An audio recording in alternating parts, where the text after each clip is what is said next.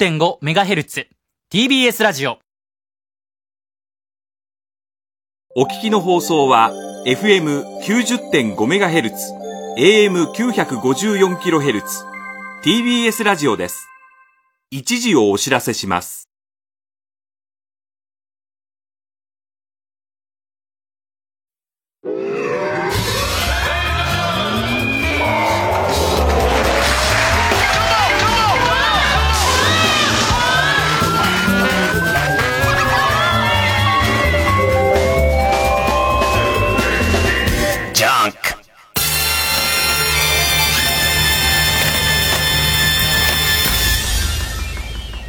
今週気づいたことの前に今気づいたこと。棒、棒入ってんじゃんないと思ったら棒、棒ここ入ってたのかね、ちょっとこの話はまだまとまってないんで、あの、後です。棒の件に関しては後なんですけども。だって、5秒前まで、あの、今週気づいたことはこれにしようって思ってたのが、今棒が発見する。ない、ないのおかしいって言ったんだけど、くしたよ。あんだな、やっぱな。あるとこには棒が、ね。で、もともと喋ろうと思ってたことなんだけど。あのー、ナイキの厚底。ね、いろいろこう物議を醸した厚底あんじゃん。あの厚底のさ、いや、棒の話、あのさ、ディレクターすごい前のめりになってるけど、全然まとまってないまま棒の話したら絶対わけわかんなくなっちゃうって。これ、この棒の話しようと思うと、湯川専務の話しかしなきゃやんなくなるのね。絶対まとまんないんだから。で、湯川専務の話するとなると、瀬形三四郎の話もしたくなるじゃんか。で今はちょっとナイキの厚底の軽めのオープニング、軽めのオープニングでっていう、ね。そういうことになったんです、僕の中で。ね。で、えーっと、ナイキの厚底のさ、ベー、ベーパーフライっていうの、ね、恥ずかしい話するよ。恥ずかしい話するけど、俺もともとベーパーフライが出た頃に買ってて、で、割と履いたんですよ。で、あれは、そのトップランナーにもいいですけど、ね。頂点のランナーにも、まあいいんでしょう、新記録が出んだから。だけど、その真逆のとこにいる、ね、鈍牛にも割といいんですよ。なんか歩いてても、反発があるからなんか次の足が出やすいと僕は感じてて、履いてたんだけど、あの、色が色だし、ピンクで、色が色なのと、あと世の中であまりに評判になっちゃったから、もう恥ずかしいわけ。え、お前がっていう。お前何の新記録出そうとしてんのっていう感じの、ね。でも、こう、良かったから。で、ピンクはさすがにきついんで。で、ピンク、あのね、僕のね、体感、僕の体感で、あのー、ベイパーフライの悪いところは耐久性で、あの、牛が履くようにできてないのかわかんないんだけど、割と減りが早いし、へたりが早いんですよ。でいて、ピンク履き潰して、じゃあ新しいのっつって、最近また違う色のやつ出て買ったんですけど、もうもはやこの評判の中に履くのがもう恥ずかしすぎて、おろさないままずっと家にこの、あるんです。ね。で、いよいよそんな中、なんすか、アルファ、アルファフライネクストかな？えっと、まあ、いよいよナイキの厚底を一応オリンピック、東京オリンピックで履いて OK ちゅうことになり、で、東京オリンピックで履く靴、履いていい靴はいついつまでに発売しなきゃダメだみたいな話になり、でいて、その、えっと、ベイパーフライの後のアルファフライネクストをもう、ちょっと巻きで、前倒しで出すことにしたと。ナイキが。で、それの販売条件っていうのを見た。販売条件があるのよ。要するに、巻きで出したから、そんなにたくさんの数出せないと。で、ナイキのホームページ行くと、まず、えーっと、フルマラソン3時間切ったやつにしか売らない。ね。フルマラソン3時間、まあ、エントリーで予約する条件なのよ。別に、なんか、俺も、その時点で諦めてるから細かく読んでないけど、ね、その、えーっと、女子が3時間半、男子が3時間切んなきゃダメで、で、一応すげえなと思うのは、これ本当に早い人は、煽られるんだろうなと思うのは、えっと、予約してから出してもいい記録っていう。予約してから出して、まあ、ある時期までに出してくれればよくて、で、予約を募った人数よりたくさん予約が来ちゃった場合は早い順だと。で、ここでこのその、えっ、ー、と、新しいアルファフライネクストを履いているってことは、あいつ超早いっていうのが一発でわかるわけ。ね。ただ問題がもう一回あって、あの、結構なお値段だよね。多分。は、8万とかわかんないけど、俺細かいことわかんない。あの、もう諦めてっから。ね。多分頑張っても3時間5、6分は切れないと思うんですよ、フルマラソンは。まあ、行って3、まあ3時間2分までです、僕は。ね。だって、だってさ、出してから買うわけだから、ね。僕がもしこれを履いてれば2時間59分出る可能性もありますけど、ね。だけど、履かない状態で出して買うわけでしょってことはね、3時間切りは無理だね。それは、ね。えー、でね、高いわけよ。高いからさ。そうなってくると、あのものすごい足の速い転売屋が出る気がしない？あの金はないけど3時間は切れるってやついるでしょうよ。その靴、その靴を買う金はないけど、その、お笑いの若手なんかさ、いそうじゃん。無駄に、ね。要するに、えっ、ー、と、長距離ってさ、ジムとかに比べるとお金がかからないから、割と若手とかも趣味にしてる人結構いいんですよ。ジョギングとかランニングとか。で、ものすごいさ、で、趣味なんだけど、大体若手が日曜大工始めると仕事がないから大工さんになっちゃうのと一緒で、その、えー、休みの日走ってるうちにランナーになっちゃうんだって。お笑いの仕事がないと。そうするとすげえ早くなってくるから、そうすると、その悪い先輩が、お前に金やるから3時間切ってくれってことじゃん。でいて、その3時間切ったやつが、買ったやつをもらって履けばいいわけじゃんか。ただ俺はできないよ。さすがに、お前嘘つけよって絶対なるから、俺が、俺、その3時間半ぐらいで走るタイプの人だったら、うわ、すげえって言われるけど、俺はさすがにあいつ悪いことして手に入れてるってバレちゃうから、その、おそらく今後ものすげえ早い転売ヤーが、世の中に相当出てくると見てますよ。ね。もう棒の話で気が散っちゃってさ。ね、何棒っていう。えー、いきますか。えー、月曜ジャンク、伊集院光る深夜のバカ力。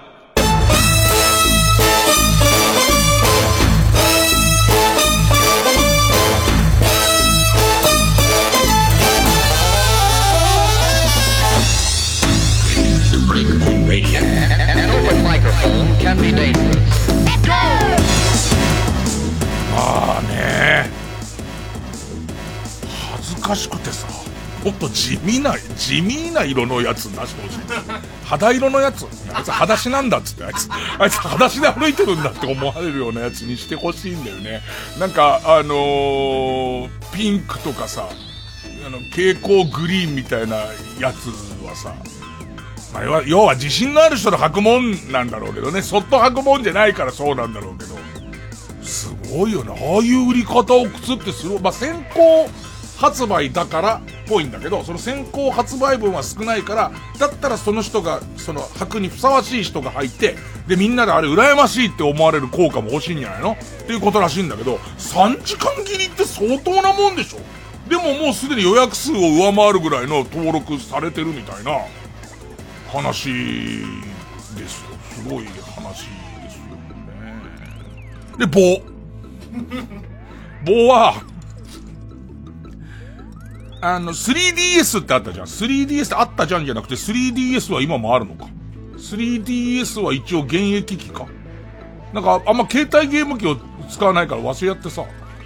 3DS の最新版ってさ、もう 3D 機能いらないからで 2DS になってて。で、個人的にはこんなの買うことないだろうなと思ってたんだけど、ちょっとひょんなことからこう 2DS を手に入れて、2DSLL を買ったんですよ、わざわざ。買ってやりたいゲームがあって、買ったんですけど、まあ、任天堂いいところで一番最初に出た DS のソフトも、えっ、ー、と、3DS のソフトも、まあ、使えるんですよ。その 3D 表示の機能がないだけで、2DSLL は使えるんですけど、これまた任天堂のいいところで、結局もう、あのー、2DS、一番新しい 2DSLL 買う人も、今までの任天堂の機械持っててダブっちゃうパーツとかもあるからっていう理由で、充電器とか入ってないの。なんか充電器は DS と一緒だから、あの、持ってる人もいるでしょっていう、なるべく安く出して、買いたい人は買えばいいんじゃない？みたいな感じになってんだけど、あの、一個だけ疑問だったのは、安くすんのはいいんだけど、タッチペン、3DS についてはタッチペンが入ってねえっつって。で、あの、入ってないの。で、俺とその構成のビンちゃん、ビン族メガネくんと、えー、っと、一緒に買ったんで、一緒に買ったっつうか、まあ俺が買ってそっちに強制的にまたやらしてんだけど、ゲームを。ね。この番組の構成の伝統なんですよ、そういう。強制的にゲームをやらされるっていう。ね。で、人でその、充電器入ってねえんだって親切っちゃ親切だなっつった後に、棒ねえじゃん、棒って。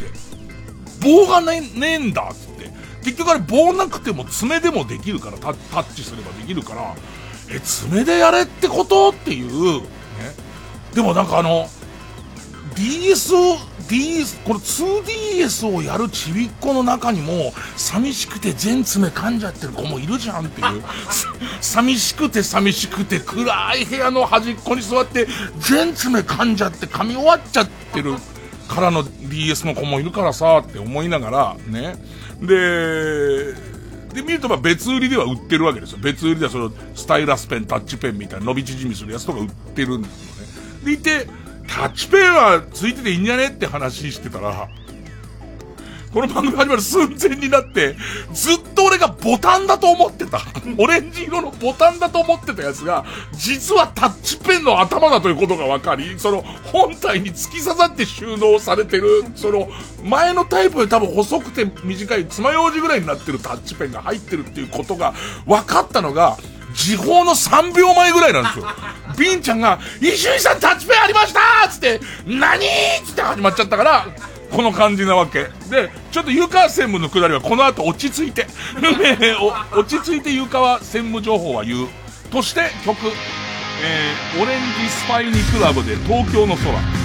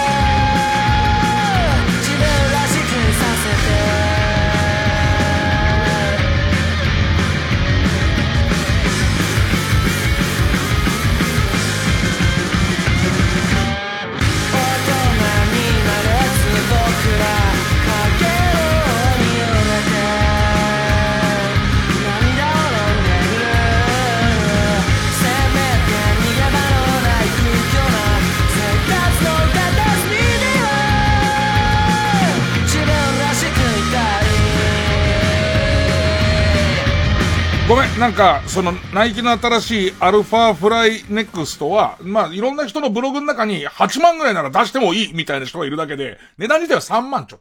3万ちょっと。だけどすげえ足早いけど3万はないっていう、転売屋は走るよ。相当走る。だってすでにそういう人が出ちゃってるわけだから。ねえ。すげえ怒られるんだろうな、俺。ちょっとドキドキするんだ、なんか、そのだから、えー、っと、えー、若手の笑いをトレーニングするところからだね。おばたのお兄さんあたりを、ね、ああいう日体大、えー、出身うちのマネージャーの栗原ちゃんも日体大だから。早いんじゃね？日体大なんかみんな早いだろ。ね、そう、何この偏見？日体大なんてそんなみんな、そら早いよ。みんなフルマラソン大体、あの、普通に3時間半、女の子で3時間半は切るはずだから、だからもう買ってもらって、で、調べないだろ、どうせ。足自体が急に31センチのくださいって言ったところで、ね、あ、むくむとなるんでって言われるでしょ、栗原ちゃんが。ね、むくむとなるから、つって俺が履いちゃえばいいじゃん。で、テレビで履いてた時の炎上の仕様ってすごいだろうね。二通り。金で手に入れることの悪さと、お前に履く必要なんかねえだろっていう。拾ったゴム草履で十分だよっていう感じの、ねえ。もしくは、落ちてたカツで、落ちてたトンカツでも、はい、に鼻をつけときゃ十分だろっていう感じの、えー、あと、カツを踏むなっていうね。ね、食べ物を踏むんじゃないっていう、そういう講義で多分いっぱいになると思うんですけど、ね。で、で棒、で棒です。で棒。あのさ、今、CM の間に、えー、ビンちゃんが DS を、2DS を持ってきて、親ビンここっすっていう感じで、ね。もうショックでメガネにびっちりひび入ってる状態で、ビンザコメガネに、バリーンっていう状態で、もう、もうなんで、万画太郎先生作みたいな顔で来て、親瓶ここでやんすつって来たんだけども、これはわからない。なんか前の、その 3DS LL、LL は、割とわかりやすく棒を引き出すところの、な、なんていうの？指が引っかかりやすいように、あの、溝とかもあって、ここに棒入ってますよ、だったんだけど、なんでこんなことしてんだろう？イヤホンジャックの横のところに、全くわからないような形で入ってるのね。しかもネットで調べると、2DS LL、えっ、ー、と、ペ、タッチペンってなると、もう予測で、予測で、あの、検索ワードに、どこって入ってる。だから、みんなわかんないんだよ。みんな、なんでここに隠したんだろう、これって。す、すごい、あ、確かに、確かに入っ、入ってんだけど、俺本当に明日あたり別売りのやつ買おうかと思ってたぐらいだから、なんかな、いろんなこと起こるな。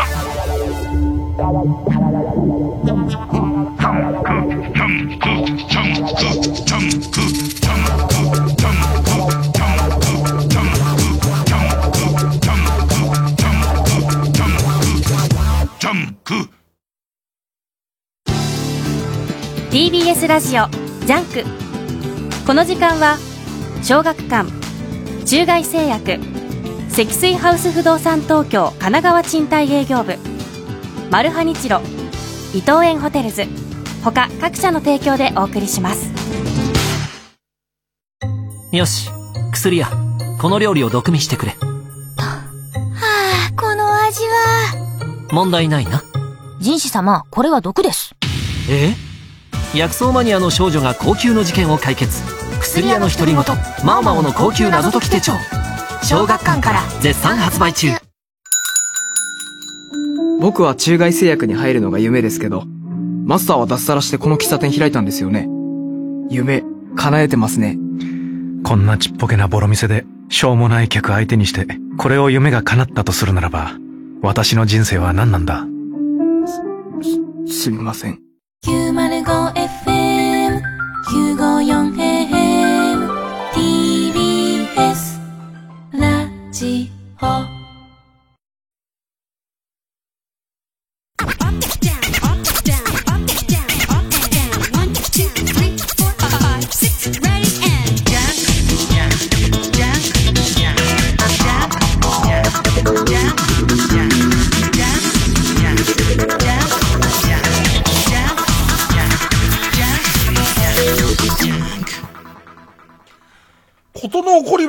秋葉原歩いてて、秋葉原はさ、もう随分整理整頓されちゃったけど、やっぱり裏の方には、なんかこう、よく、よくわからない、出所のよくわからない商品とかを売ってるお店とかまだちょっとだけあるんです。そういうとこ覗くのが好きなんですけど、そこのところに、えー、ドリームキャスト。ドリームキャストを、もう20年前かドリームキャスト、セガの家庭用ゲーム機。ドリームキャストの、えっと、えー、を、HDMI 最新のテレビにつなげるためのケーブルっていうのが売ってたのね。で、えー、今、今誰だよとこれを買うの新発売って書いてあって、誰なんだよ買うのって思って買ったのね。あ、俺だ、俺なんだってことになり、で、その、ドリームキャストが、僕新品のドリームキャストがまだ家にあるんですよ。一個開けてないやつが。開けてないドリームキャストがあって、そうはドリームキャストあるっていうのと、やりたいゲームがあって、えー、プロ野球チーム正確にはもうかな。プロ野球チームも作ろうっていうゲームがあって、そのゲームを久々にやりたいんですよね。で、あと、ドリームキャストも久々に動かしたいんですよね。ドリームキャスト全然知らないっていう子もいっぱいいるよね。湯川専務、頑張れ湯川専務つって。ドリームキャストっていう、要は、えっ、ー、と、まあ、最初任天堂あります、ファミコンあります。で、そこにソニーがプレステで入ってきます。えっ、ー、と、そして、えっ、ー、と、まあ、ファミコンのライバルだったのが、まあ、セガなんですけど、で、そのセガが、えプレステに対抗してセガサターンっていうの出します。ね。でいて、えっ、と、セガサターンもいい機会で、いいソフトいっぱいあったんですけど、なかなかプレステにかなわないで、で、今度、えっ、と、そのドリームキャストを満を持して出しますっつって、で、広告費のすべてを秋元康に託します。ね。で、秋元康は、その広告費を使って、チェキッコをデビューさせます。ね。えー、で、えー、本当だって。本当だって。えっと、えー、大抜擢っていうお台場の番組作るんですけど、えー、それ秋元康が、えー、プロデュースみたいみたいにして作るんですけど、そこがほぼほぼドリームキャストの CM で埋まってるんですよ。ね。で、えー、と、ただチェキッコがなんつうのかな？あのー、多分秋元康大先生の嗅覚かな？うーん、深追いしない方がいいと思ってるのかな？えー、チェキッコの曲は書いてないです。秋元康さんはここまでの仕切りはやりましたけども、まあまあ、スタコラサッサですよ。ね、スタコラ、スタコラサッサです。で、えっと、で、CM が、その湯川専務っていう、本当のセガの専務を CM に出して、まず、子供たちが、セガなんて出せよなっていう CM を作ったんですよ。ね、絶対時代はプレステだよなっていう比較広告を出して、この CM は大人気になったんです。ね。だけどドリキャスは売れないっていう。でいて、秋元康先生はね、えっ、ー、と、メガネを変えて、ね、どれですか？秋元さんって誰です？僕冬元ですけどぐらいの感じで、えっと、まあ、えー、トンズラしていくって、ドリキャスには僕は関わらなかったっていう感じになっていくっていう、そのドリキャスなんですけど、ね。あとそうですね、えっ、ー、と、チェキッコには熊切あさみがいました。はい。で、えー、そのドリキャス。ね。ドリキャスも、本当に僕にはするといい機会なんですよ。いい機会なんですけど、なん、なんだろ、ソフトもいいんだけどね。真面目に作りすぎたかね。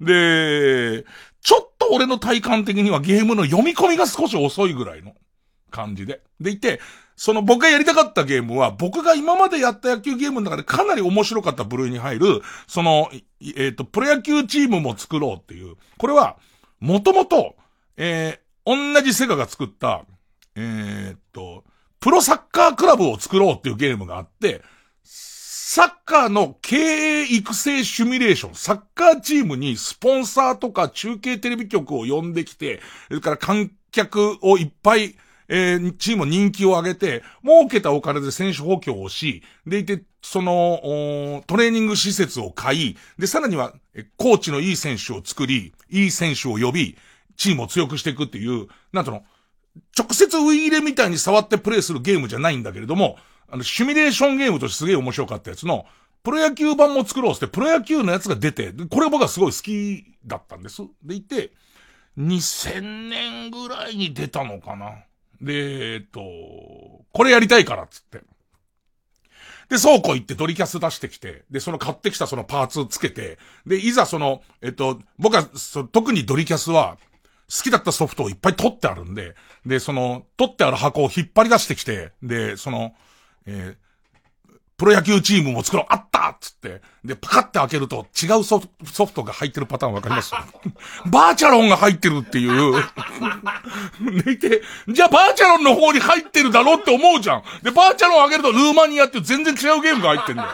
で、ルーマニア開けると普通にエロ DVD が出てきて、うわ、懐かしい見ちゃおうなんつって、ほいでいて、ね、ちょっとおちんちんをペロペロンなんてして、ね、もう満足でいいですってなって、で、で、その、で、やってる、その、探す作業、探す作業、え、おちんちんペロンペロンはあんま探す作業じゃないんですけど、をやっているうちに思い出したのが、思い出したのが、結構その、プロ野球チームも作ろうというゲームは手間がかかるゲームだ。すごい手間がかかるゲームなんですけど、急に思い出したのが、なんかね、バグがあって、今のゲームと違うのは、今のゲームってバグがあっても、ハードディスクとネットっていうものがあるから、そのバグを修正できるじゃないですか。後で、そのバージョンアップして、バグ修正、バグフィックスできるじゃないですか。当時はそれがないから、そのドリームキャストはネットに繋がるっていうすごいところはあったんだけれども、あの、画期的な、そのメカだったんだけど、ハードディスクがついてるわけじゃないから、バグはバグのままなわけ。で、なんだ、おなんとなく覚えてんのは、とにかくこのゲーム経営が難しいのよ。選手を育成して、選手がすごい活躍しだすと年俸を上げろって言ってくるわけ。で、その年俸が、その、えっと、っと、そんな金払えねえよってなっちゃうから、仕方ないから首を切るってことがあるんだけど、ずっと何時間ぐらいやったら多分100時間以上やったゲームで、もう金が払えないから、ゲーム内で金が払えないからっていう理由で、当時宇宙一のレベルの選手になってたイチローが年俸12億よこせっつってきて、で、もうしょうがないからイチローの首切ったら選手の不満が爆発するっていう全員が、イチローが多分そういう要素も入ってて、イチローは、そのチームメイトに慕われてるみたいな多分要素が入ってるせいで、理不尽な理由で契約の残ってるイチローを首にしたからっていう理由で、映画を誇っ、俺がもう泥水すすって育て上げた荒川ダイナマイツが、荒川ダイナマイツが見る見るうちに、あのクソ GM にはついていけねえっつって、なくなっちゃったの。で、思い出して、で、それは結構なバグで、あの、多分、一郎首にすると全員に嫌われるバグみたいのがあって、で、そういや終わり方悲惨だったなっていうのと、あと読み込みが遅かったなっていうのと、あのゲームで何かやろうと思うと、なんか GD ロムっていう CD でも DVD でもなんか特殊なロムを使ってて、なんかそれ読み込みが割と遅めだったの思い出して、これよりももうちょっと楽なバージョンで思い出したのがこれで DS の話になる。DS で出たプロ野球チームを作ろうっていうのがあったなっていう。あと、えー、っと、ドリキャス版は2000年ぐらいに出たゲームだから、ちょっと古すぎるわけ。で、DS 版は2009年ぐらいに出たゲームだから、なんつうのかな、いい感じの古さ。で、こういうこうスポーツシミュレーションのいいところって、要するに2009年の状況でこのゲームのデータって全部作ってあるじゃんか。それを俺は2020年の未来で、未来から見てるから、なんかこういろんな引きこもごもがわかるっていう、えっと、わかりやすい。このゲームの面白さはね、2009年の4月ぐらいに出てる。4月か5月ぐらい、開幕直後ぐらいに出てるから、そうするとゲームを作り出してるのは、その前の年ぐらいに作ってるはずなんで、で、それギリギリまでそのデータ調整をしてるのは前の年ぐらいなんで、前の年に活躍した選手っていうのは、活躍した新人とかっていうのは、育成ゲームなんで、もともとベースの能力が高い上に、さらに伸びることをその時のその時の野球ファン、野球解説者思ってるから、こいつは化け物じみた選手になるんですよ。だから、その辺思い出していくと、2008年の新人王が、えー、っと、オリックスの小松っていうピッチャーで、これはもうプロ野球好きな人はわかるぐらいの、ちょ、w、WBC で多分日本代表になってんじゃないかな。小松っていうピッチャーで、この小松っていうピッチャーが突然15勝するんですよ。15勝して新人王になるんですよ。で、えー、っと、当然2008年この活躍だから、2009年ももっと勝つだろう。その先はもう球界を代表するエースになるだろうって思っていくわけですよ。で、で、ゲームは出すから、こいつを育成するととんでもないやつになるんですけど、実際小松は、この年に15勝したんだけど、プロ野球通算で25勝ぐらいだと思うんだよね。で、やっぱり怪我とかがあって、割と最後、今コーチやってますけど、なったり、あとそうね、えーっと、じ、ジャイ、えーっと、タイガースの上園？上園っていうのも、この年ぐらい出だして、これは後のタイガースの大エースになるって言われてるから、自分で育成すると上園すげえピッチャーになってくるの。もうメジャーリーガー相手にもう、怪盗乱魔になってくんだけど、ああ、なんか、引きこもごもする感じ、ね、で、ちょうどこのゲーム出た時に、あの、ハンカチ王子大ブームの真っ最中。斎藤祐樹選手が、この間インタビューさせてもらいました斎藤祐樹選手が大学3年なんですよ。だから架空の選手で、海藤祐樹っていう名前で入ってるんですよね。海藤祐樹選手って入ってて、スーパースター海藤祐樹って俺ドラフトで引き当てて、よし、斎藤育てるったら、まあ、すごいピッチャーなの。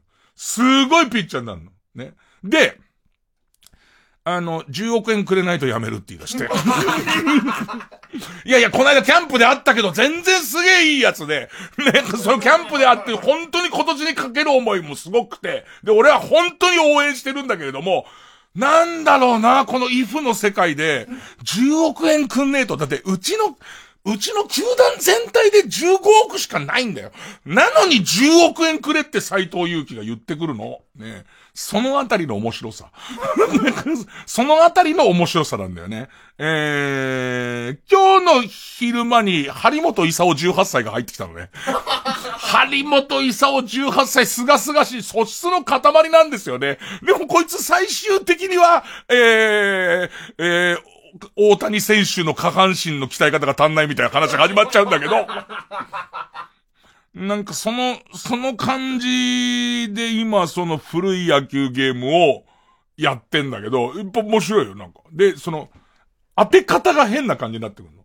確かあの時の評判はこれぐらいだから、つって、ジャイアンツの坂本、2年目ぐらいの設定ないってくるのね。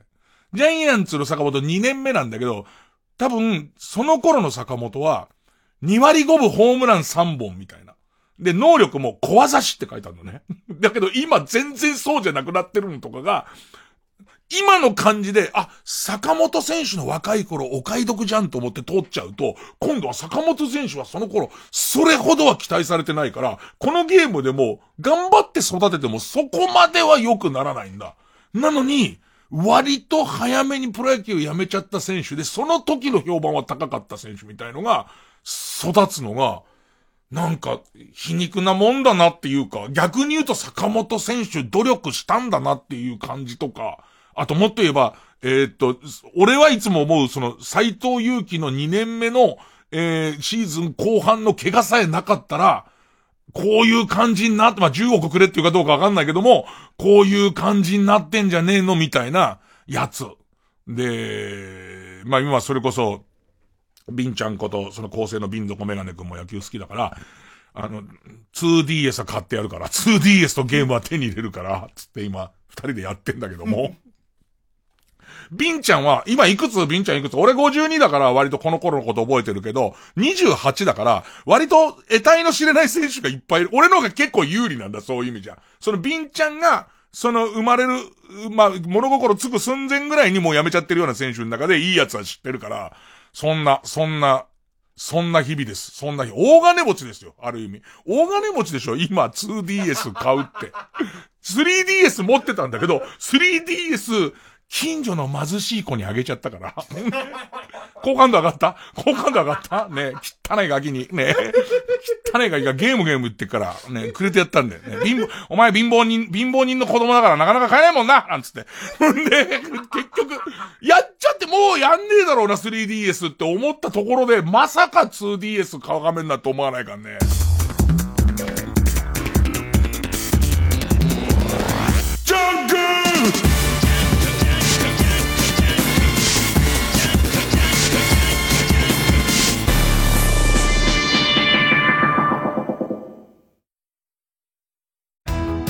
関和不動産は2月1日より積水ハウス不動産東京に生まれ変わりました。ただし社名が変わってもやることは変わりません。引き続きあなたのお部屋探しパートナーとしてバックアップいたします。神奈川でのお部屋探しはぜひ積水ハウス不動産東京へ。少女が運んでいたのはおじいさんのための介護食だった。行く手を阻む大王イカにマルハニッチーロの雄たけびがこだまする。次回「パイレーツマルハニッチーロ」骨を砕いて身を断つ。未来へ届け愛の介護食おじいちゃん！マルハニチロ。お店のフリー Wi-Fi あるんだ。Wi-Fi につないだだけなのに。盗み見される生活連鎖する事件。みんなに逃げろなんで私が狙われるの？千葉雄大白石麻衣成田凌。スマホを落としただけなのに囚われの殺人鬼。大ヒット上映中。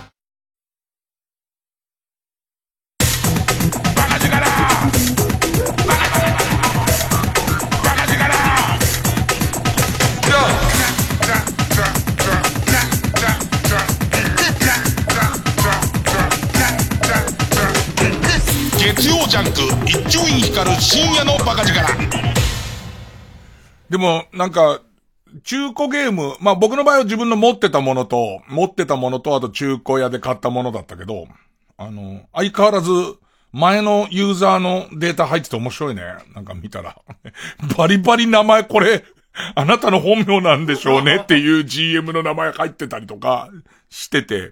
で、なんか思ったのは、これからゲームってさ、カートリッジとかじゃ当然なく、なくなるじゃんか。なくなるからさ、えっと、ダウンロード販売になった上にさ、長く遊べるいいことなんだけど、どんどんアップデータが配られていくからさ、結局、ちゃんとしちゃうじゃん。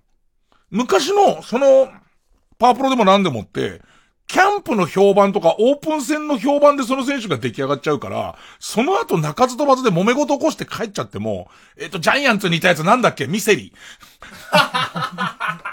オープン戦と前評判がめちゃくちゃ良かったのよ。ね。だけども散々で帰っちゃってるから、そうするとさ、もうさ、いたそんなやつっていうのになったりとか、あとなんかその、引きこもごも感の、ああ、でも最初はこういう評判でこいつ来たよな、みたいのって、なくなっちゃうじゃん。その、えっ、と、アップデートはできるけど、ダウングレードできないっていうか、それ最初の間違ったデータの、んなんかそ、その、えっ、と、知らない、本当はいないミセリ。自分たち、ジャイアンツファンの夢の中にだけいたミセリみたいなやつが、あのー消えちゃうから、それはそれでね、また、んなんか、こう、つまんないっていうかね、味がねえなと思ったりはするね。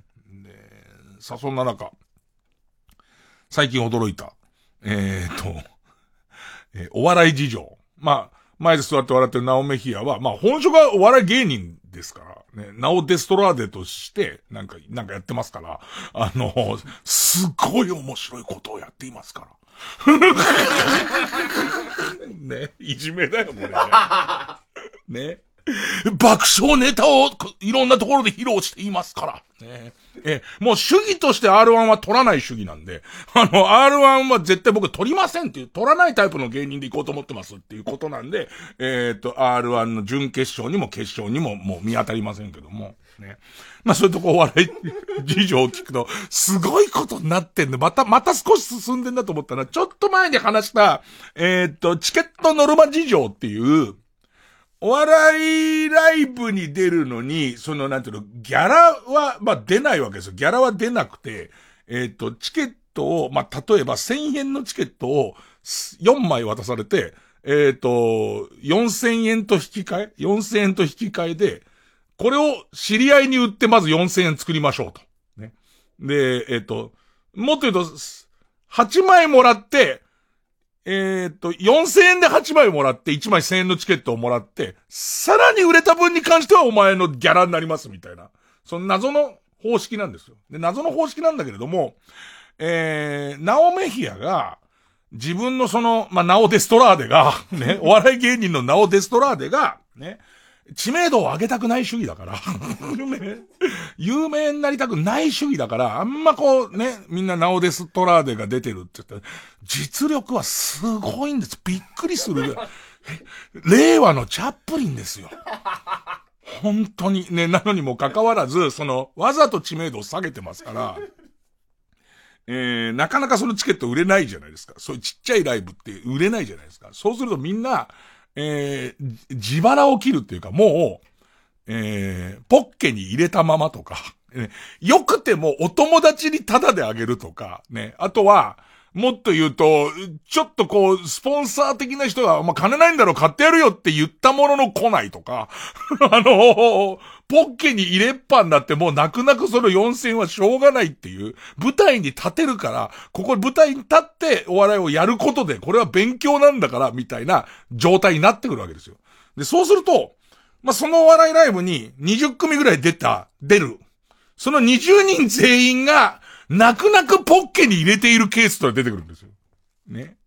で、そうすると何が起こるかっていうと、あの、ライブにお客さんが一人も来ないっていう。ね。で、もちろんこれは、ライブ主催者側も主催者側で呼ばなきゃいけないし、もっと言えばそこに振りのお客さん来てくれないと意味がないんだけれども、でもそれもできてないっていうんで、お客さんが開演直前になってもいないってことが起こると。ねで、これが困った。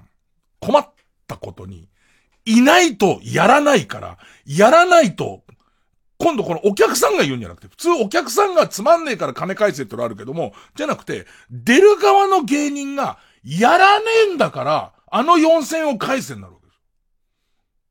わかります？だって要するに、試合が成立してないわけだから、参加フィー返せになっちゃうわけですよ。ね？で、これはどうしても困るっていうことで、えー、その主催者側が絶対金を返したくないですから。ね？あの20組に4000円返したら8万ね。1回手に入れた8万を返さなきゃいけませんから。で、そうすると光熱費だなんだ考えるとダメなんで、とにかく客を一人でも入れないと、つって、もうこのライブ主催者側が知り合いに電話かけて誰か来れねえかと。一人でもいれば試合は成立だから、つって。ね。で、そこに客が来て、トップバッターのナオ・デストラーデのネタがつまんなくて帰っちゃったとしても、それはナオのせいだから。だから、主催者としてはあいつが返しちゃったから中止になっちゃったんだからっていうことでお金を返さなくていいから、とにかく5分我慢できるやつを呼ぼうとするわけです。で、これはちょっと前までの事情だったのが、最近は、これを主催者が察知して、ジモティ的なやつに、その、ただでライブ見ませんか？みたいのを出したりとか。で、もっとすごいのになってくると、とあるライブでは、それはその、バーでお笑いライブ、伸びながらお笑いライブを見ましょうっていう企画なわけですよ。ね。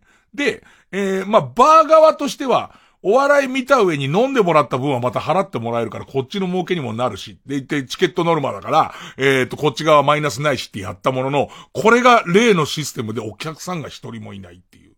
ね。で、ただ困っちゃうのは、自分たちが儲からないならまだしも、その金を返さなきゃいけないっていう主催者のそのバーの経営者が、表に出て、ただ酒飲んでいいから入ってくれと。で、二人のそのいた女の子を前から呼んできて、とりあえず、この、えっ、ー、と、勝手にここでおしゃべりしてる奴はいるけど、気にしないで飲んでくれと。ね そしたら途中で酔っ払ったこの女たちが、さっきからうるさいんですけどって始まって、あネタをやめさせるっていう。すごいね。もう地獄絵図、地獄絵図だよね、なんかそれってね。で、一方で、これがそのナオメヒアについた、聞いた、その最新のププロの、プロの地下お笑い事情。だ、それもすごいのが、今度さらには、えー、っと、ソニーってところは、ソニー、ソニー、この、えー、なお、デストラーデは、使い分けめんどくせえ。ナオデストラーデは、お笑い芸人としてはソニーに所属してるんですね。で、ソニーは、えー、それこそ、有名どころで言うと、ヤダンとか、レッドクリスマスとか、そのあたりがいるところが、オグとかがいるのが、まあ、ソニーなんですけれども、あと誰がいたか、バイキングとかもいるのか、あいつはまだお笑いやってんのか、バイキングっていうのは。あのあたりも、えー、いるのが、まあ、ソニーっていう事務所なんですけど、で、ソニーは偉いのは、そういうこう持ち出しをさせないために、自分のライブハウスを持ってるんです。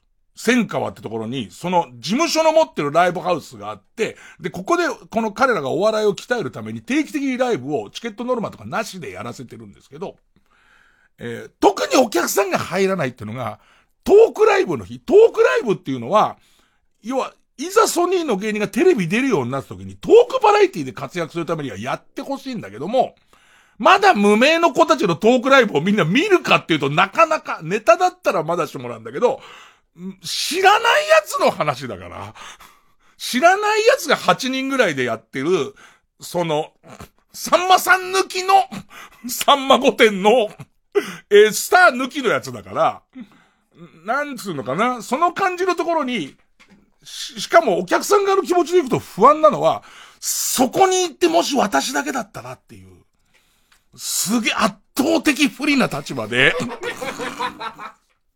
もし自分一人で8人のお笑いのトークライブを、座談式のトークライブを見させられちゃった時に、私面白いか面白くないかもうわからなくなっちゃうっていう。8人に中断されてみな。俺伊集院だし本名死のうかだけど、8人にジョンソンだって言われたら、もうジョンソンだよ。25分後には。おそらく。そういうことになっちゃうから、ちょっとビビっていけない。ネタライブだったらいけるけど、若手のトークライブちょっとハードル高くて、で、しかもそういうのを入れてる日は、そのソニーからすると平日が多いから、よりその、ハードル高くなっちゃうんですよ。ね。で、あのお客さんゼロって日が出ちゃう。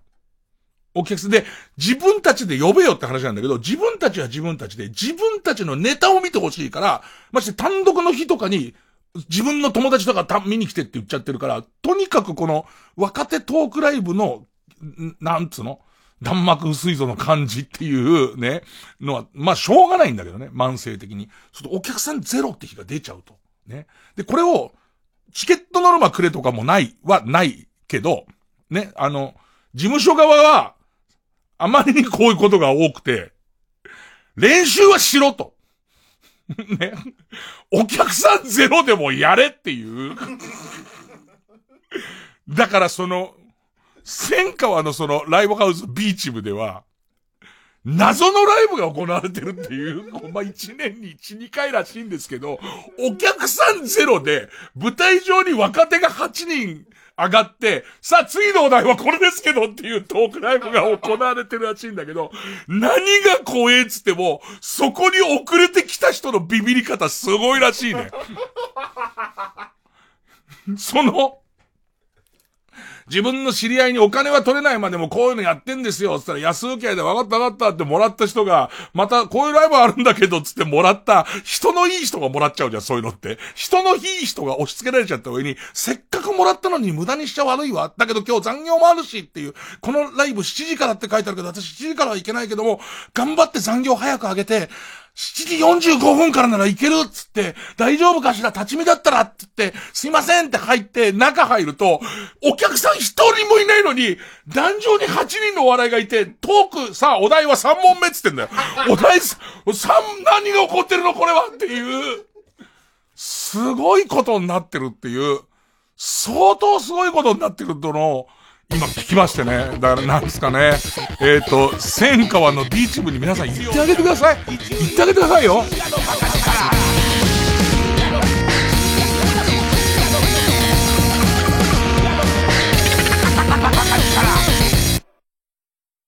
ここで野田恵美の桜ひらりをお聴きください。溢れる希望をケースに詰めて飛び出した街は空で繋がってる。手土産もなしに帰れませんと。強がる私を見ててくれる。スキップ。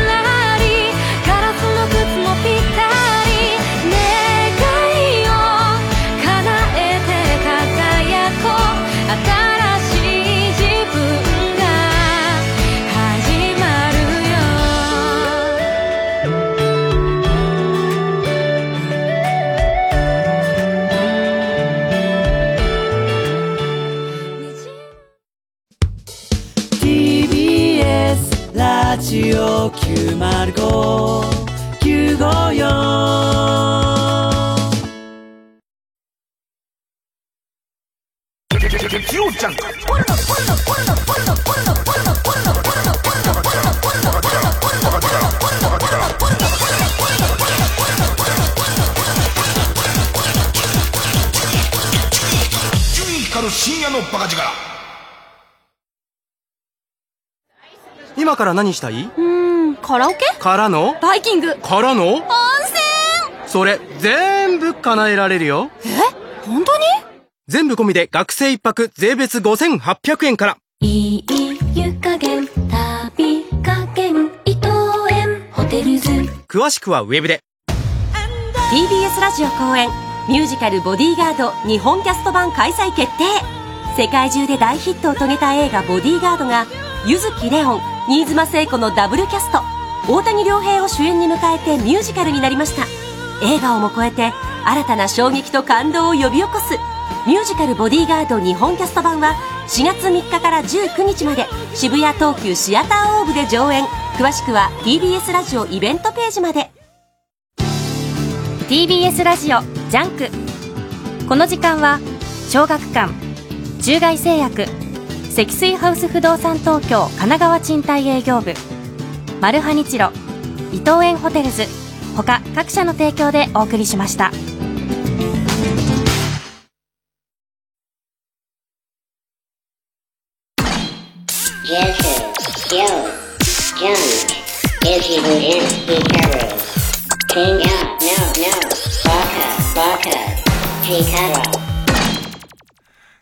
もその若手の頃それこそ寄せ若竹っていう、その落落語をやる寄せがあって、まあ、お客さんゼロとか一人とか、あ、あったね。でもそういう時にこう、灘浩二とモダンカンカンさんつって、5人ぐらいで楽曲バンバン鳴らしながらやる、まあ、ボーイズモンのネタの人とかと、お客さん一人っていう、そういう、こう、楽器だよね、ね。あと一番きついのは一人で、すげえなと思うのは一人で寝るね。一人で来てて寝るパターンね。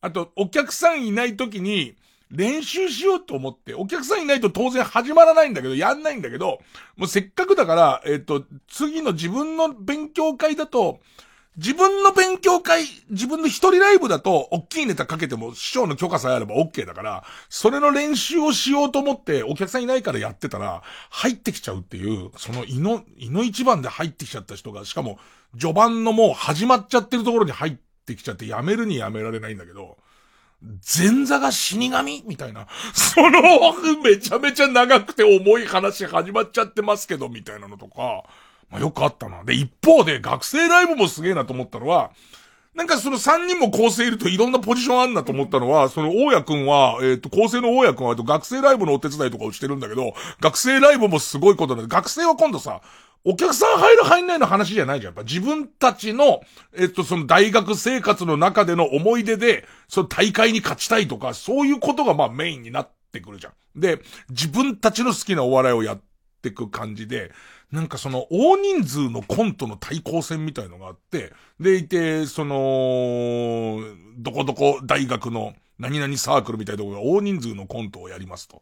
で、大人数のコントって大人数にすればするほど、その家族とかも見に来るから、最終的にその投票になった時に、大人数のが強いみたいな、ね、ことも起きてくる。から、それ巨大化する傾向にあるらしいの。もう演劇っぽく。でも、なんか、最終的にお客さんの入りを見たときに、もうみんな、どっちが面白いっていうよりも、どっちの身内のお客さんかになっちゃうから、あれ、これ、このチケットの履け具合から言うと、絶対うちのチーム4票差で負けるなと。ね、これ4票差で絶対負ける、うちの学校負けるなってなった時に、大人数コントの中から出演者を5人減らして、入場券を買って入れと。すごくない？それもそれで何か、何かその、俺から言わせれば、そのことが面白い。その、その全部のことが俺の中で相当面白い。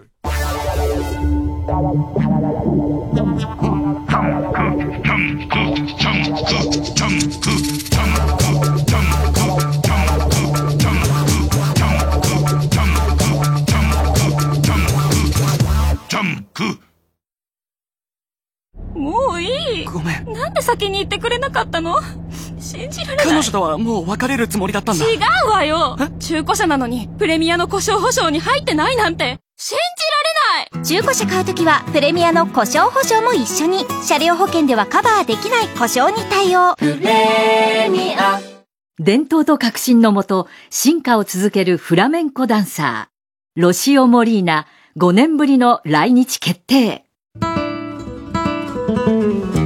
TBS ラジオ公演、ロシオ・モリーナ舞踊団、カイダ・デル・シエロ。パリでの初演以来、世界各国で絶賛された本作品。時には即興を織り交ぜ、自由に踊る彼女は、東京でどのような新しい表現を見せてくれるのか。2020年3月7日土曜日午後3時開演会場は日本青年館ホールチケットは各プレイガイドで販売中お問い合わせは0570-003337 0570-003337サンライズプロモーション東京。3月からドキュメンタリー映画も公開されるロシオ・モリーナ。一日限りの奇跡をお見逃しなく。ライムスター歌丸です。この度、国立映画アーカイブの音声ガイド、ライムスター歌丸と見る国立映画アーカイブ常設展、日本映画の歴史を担当させていただきました。映画に詳しくない人でも思わず感心してしまう貴重な展示内容を楽しくカジュアルに紹介しています。スマートフォンアプリ耳タブで誰でも簡単にダウンロードできますので、皆様ぜひ一度お試しください。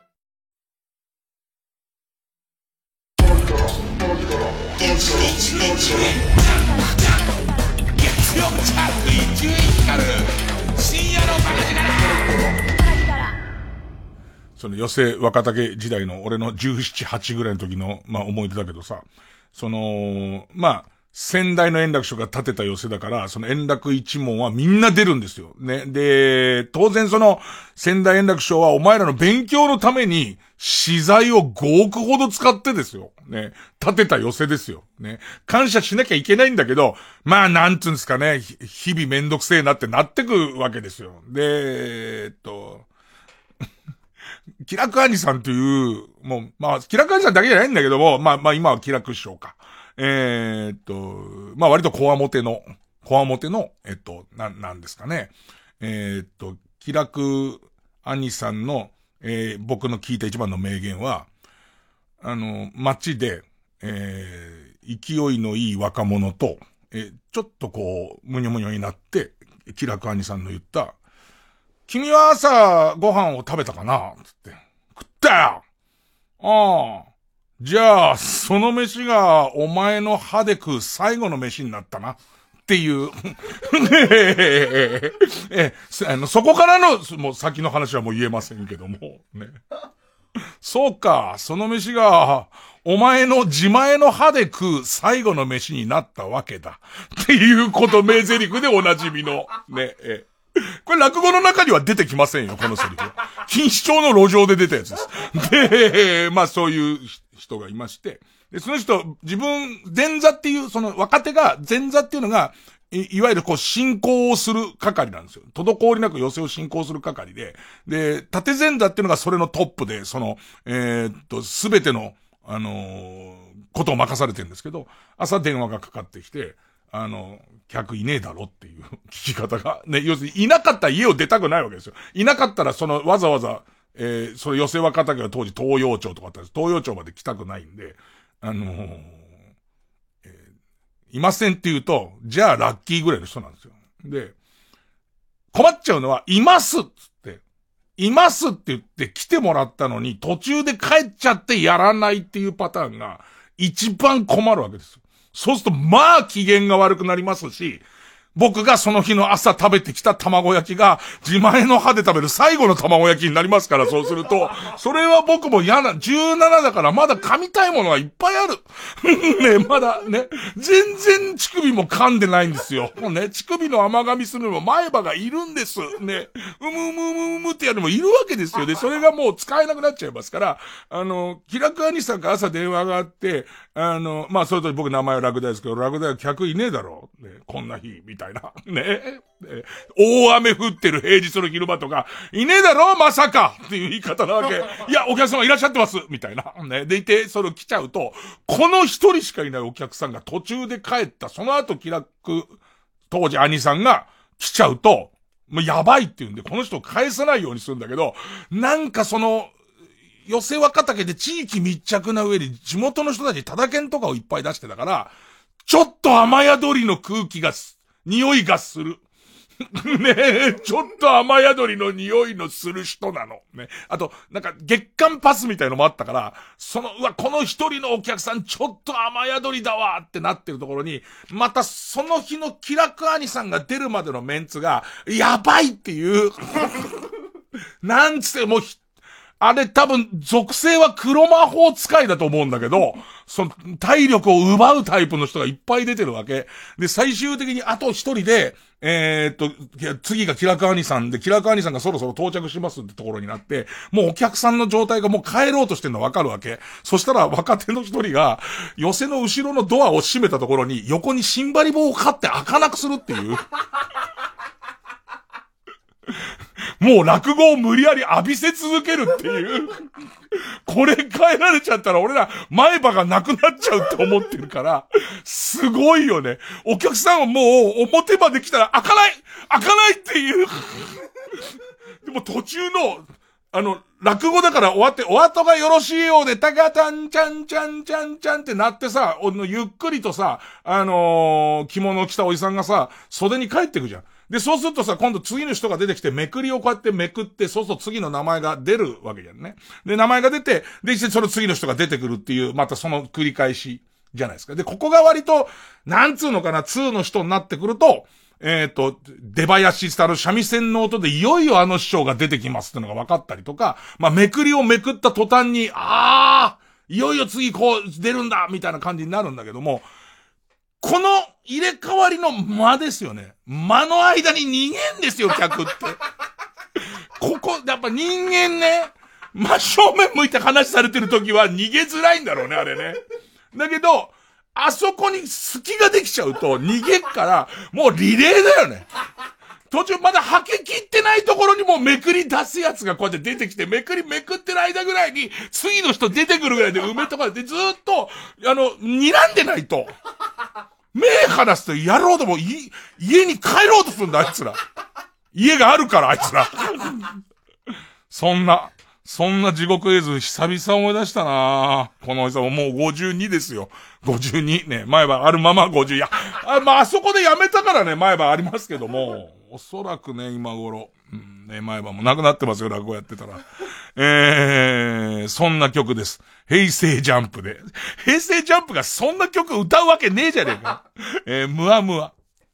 君のルルルージュの輝きに染まりゆく世界に身を任せたフォーチュン運ぶ魅惑のサイン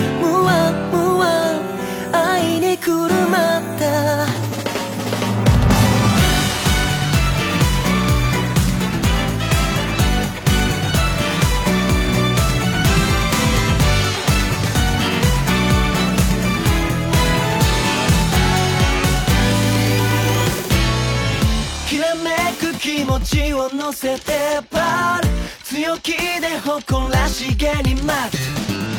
色とりどりよりどり緑さ君はどれを選ぶ？触れたいのに触れられない距離が魅惑的なハーモニー。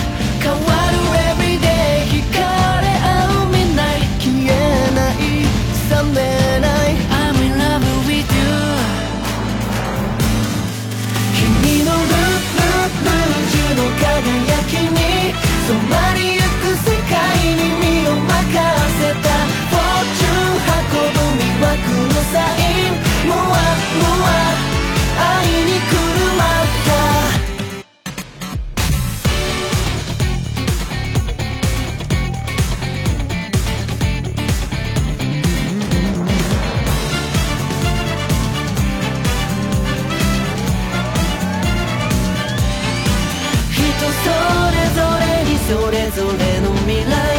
それぞれの未来たどる道はどれも違って Red, Blue, Yellow 気分乗せて You only was ready 君は美しいんだ。君のルルルージュの輝きに染まりゆく世界に身を任せた。フォーチュン運ぶ魅惑のサイン。ムワムワ。まった。唇ルルルージュの輝きに吸い寄せられて止められなくてフォーチュン運ぶ魅惑のサインムワムワ愛にくるまったそのさ、ある意味、まあ、昔は法律が違いますけど、今だと多分、あの、軟禁ってことになると思うんです。その、鍵閉めちゃうやつ。外からだって開かなくしちゃうんだから。それで言ってもう、もう、だって、そのお客さんにもうほんと勘弁してください、まだいてくださいって言ったら、勘弁してくれって言われたことあるから。落語ってそういうものっていう。ね。多分あの、もう、あのお客さんに落語が致死量入っちゃったんだと思うんですよ。ね。その感じ、ねえ。気楽師匠元気にしてらっしゃるから、極真、極真二段だと思うよ。極真二段があのセリフ言うんだからね。ね。セリフだけですよ。セリフだけですけどもね。セリフ以外は何にもないですけどね。本当にいい人でした。本当にいい人でしたよ。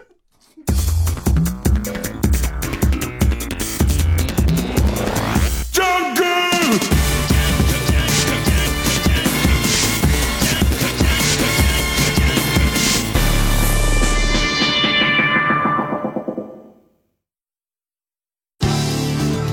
TBS ラジオジャンク。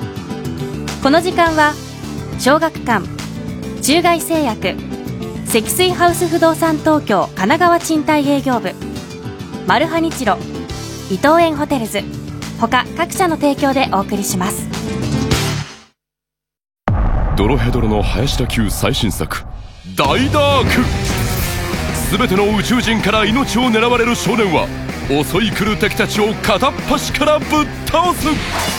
大宇宙を旅する少年の行き着く先は大ダークコミックス1巻発売中。小学館。孤高の天才バレエダンサーセルゲイ・ポルーニン来日決定。TBS ラジオ公演「セルゲイ・ポルーニンサクレ春の祭典」5月14日と15日新宿文化センター大ホールで開催します。先行チケット販売中。お問い合わせはサンライズプロモーション東京。0570-003337または TBS ラジオのホームページイベント情報をご覧ください。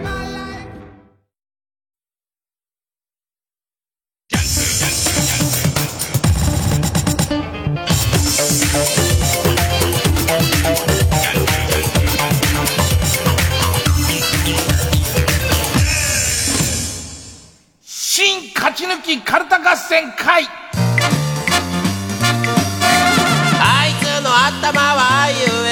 番組オリジナルのカルタを作ろうという新勝ち抜きカルタ合戦会です。えーこのコーナーは毎回2つのテーマのカルタが戦って、生放送で番組を聞いている皆さんからのメール投票で勝敗を決めます。で、対戦するのは前の週に勝ち抜いてきたカルタと、えー現在たくさんのテーマを同時に募集してます予選ブロックの中で一番盛り上がっているチャレンジャーのカルタです。えー勝つごとにあ行のカルタは家行、家行は作業と進んで負けると予選ブロックに戻ります。え和行まで勝ち抜ければカルタは完成でゴールインです。で、同じところで3連敗するとテーマは消滅になります。さあ、えー、そうだよ。古市さん。古市のりとしさんと、あのー、えーっと、番組一緒だったんですよ。土曜かな？日曜かな？土曜かな？一緒だったんですけど。で、番組全部収録終わって、今日面白かったですね、つった帰り際に、同じ階段歩いてる途中に、そういえば伊集院さんのラジオで僕のこと取り上げてくれてるらしいですね、って言われた。あはははははははいってなりな。もうでもぶっちゃけ、ぶっちゃけ、あのー、ちょっといじらしてもらってます、つって。なんか古市さんが言いそうな感じで、あの、前儀って無駄じゃないですか？みたいな、そういうコーナーです。つったら、すげえ笑ってたよ。意外に、意外につっちゃったらまたしくじんのか？意外にあの人いい人だよ。本当に。ね。まあ俺の中のいい人の基準は怒らないだから、基本的には。そこで、そこで怒られちゃうとね、やっぱね。えー、えーっと、今週の対戦カードです。えーまずは現在勝ち抜き中のこちら。自分自身の持っている偏見を告白することで反省し、世の中をより良くしていこうという、このテーマをちゃんと押さえてください。良くするためにですよ。これは偏見ですって書いてあって、そのカルタを読み、取ることでこんな偏見はダメなんだって思うというため、教育的なカルタです。これぐらいで大丈夫。直そうひどすぎる私の偏見カルタ3連勝中です。え今週は他行のカルタになります。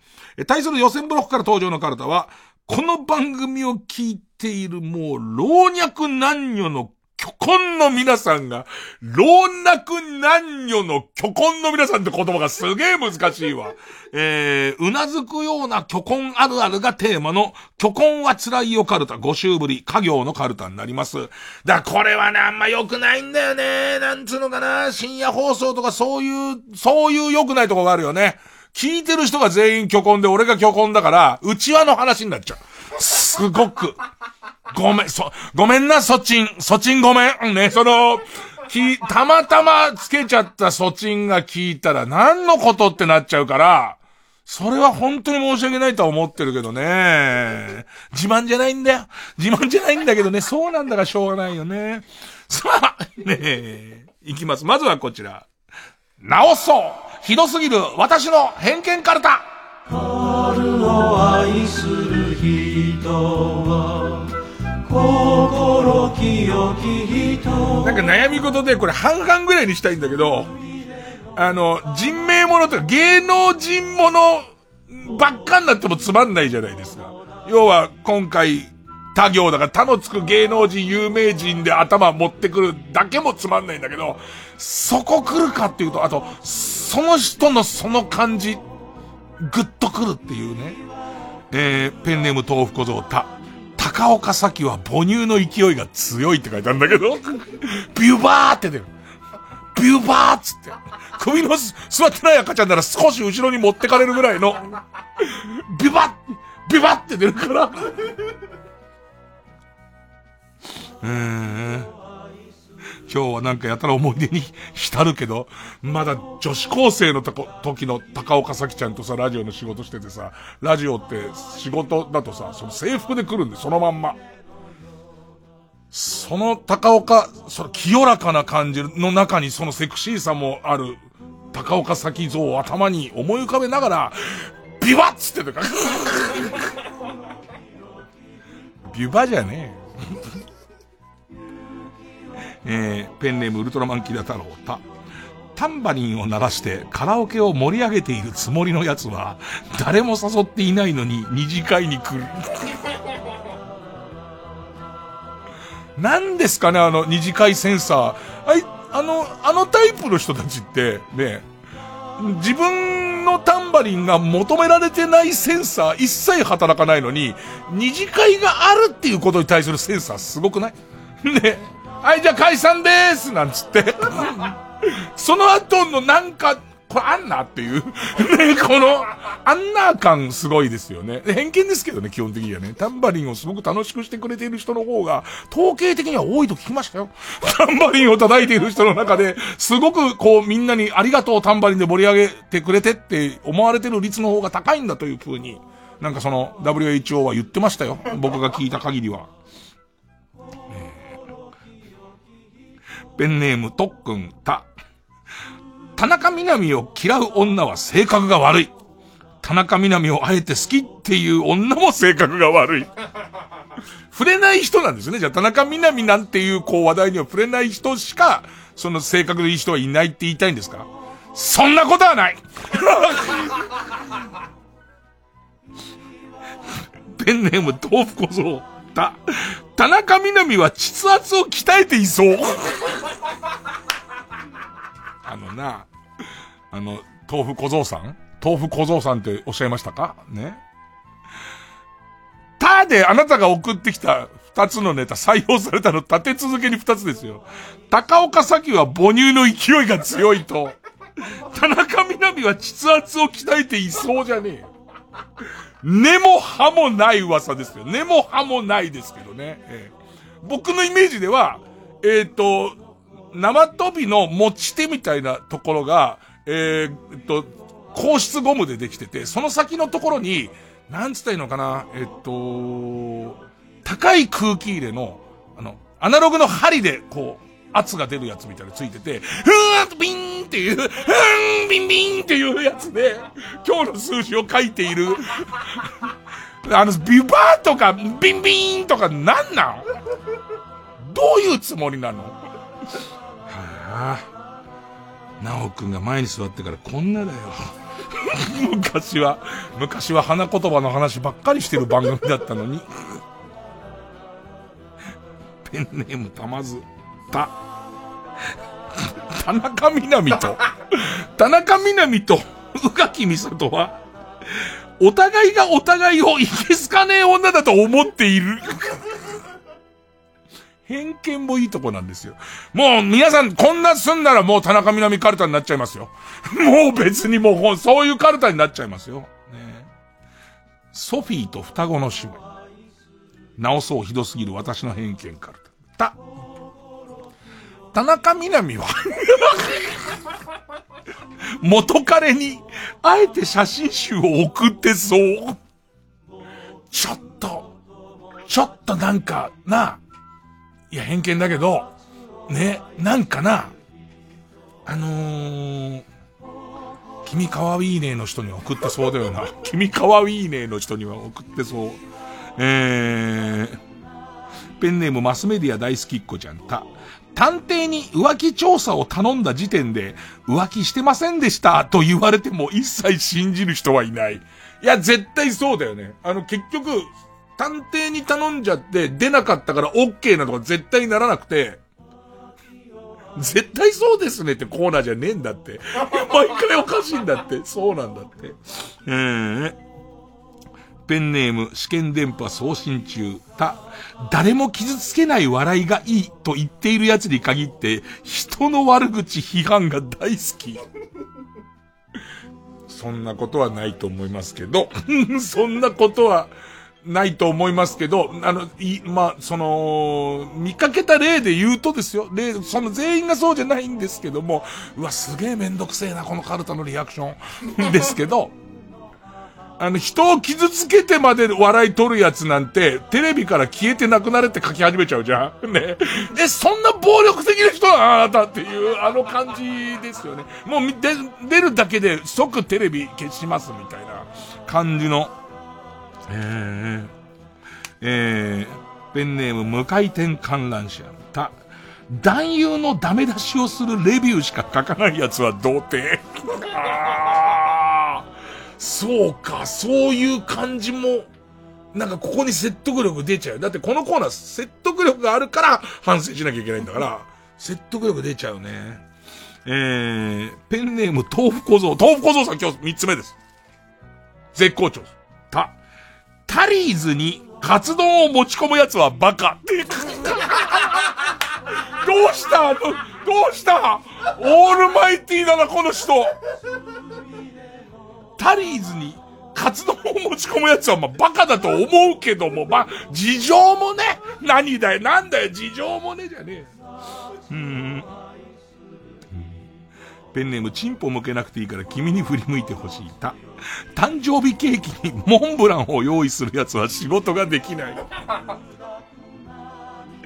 ずるいよ、すげえ説得力あるもんね、なんかね。なんかわかんないけど、おい、ケーキ買ってこいね。なおくん誕生日だからさ、人数分ケーキ買ってこいよつって。ね。さすがに仕事手疲れからホールじゃない方がいいから人数分買ってこいっていう時に、開けたら何でもいいからとは言ったものの、モンブランの黄色の、黄色と茶色のやつ見た時に、うーん、使えねえなって思うよね。そうじゃなくね？っていう。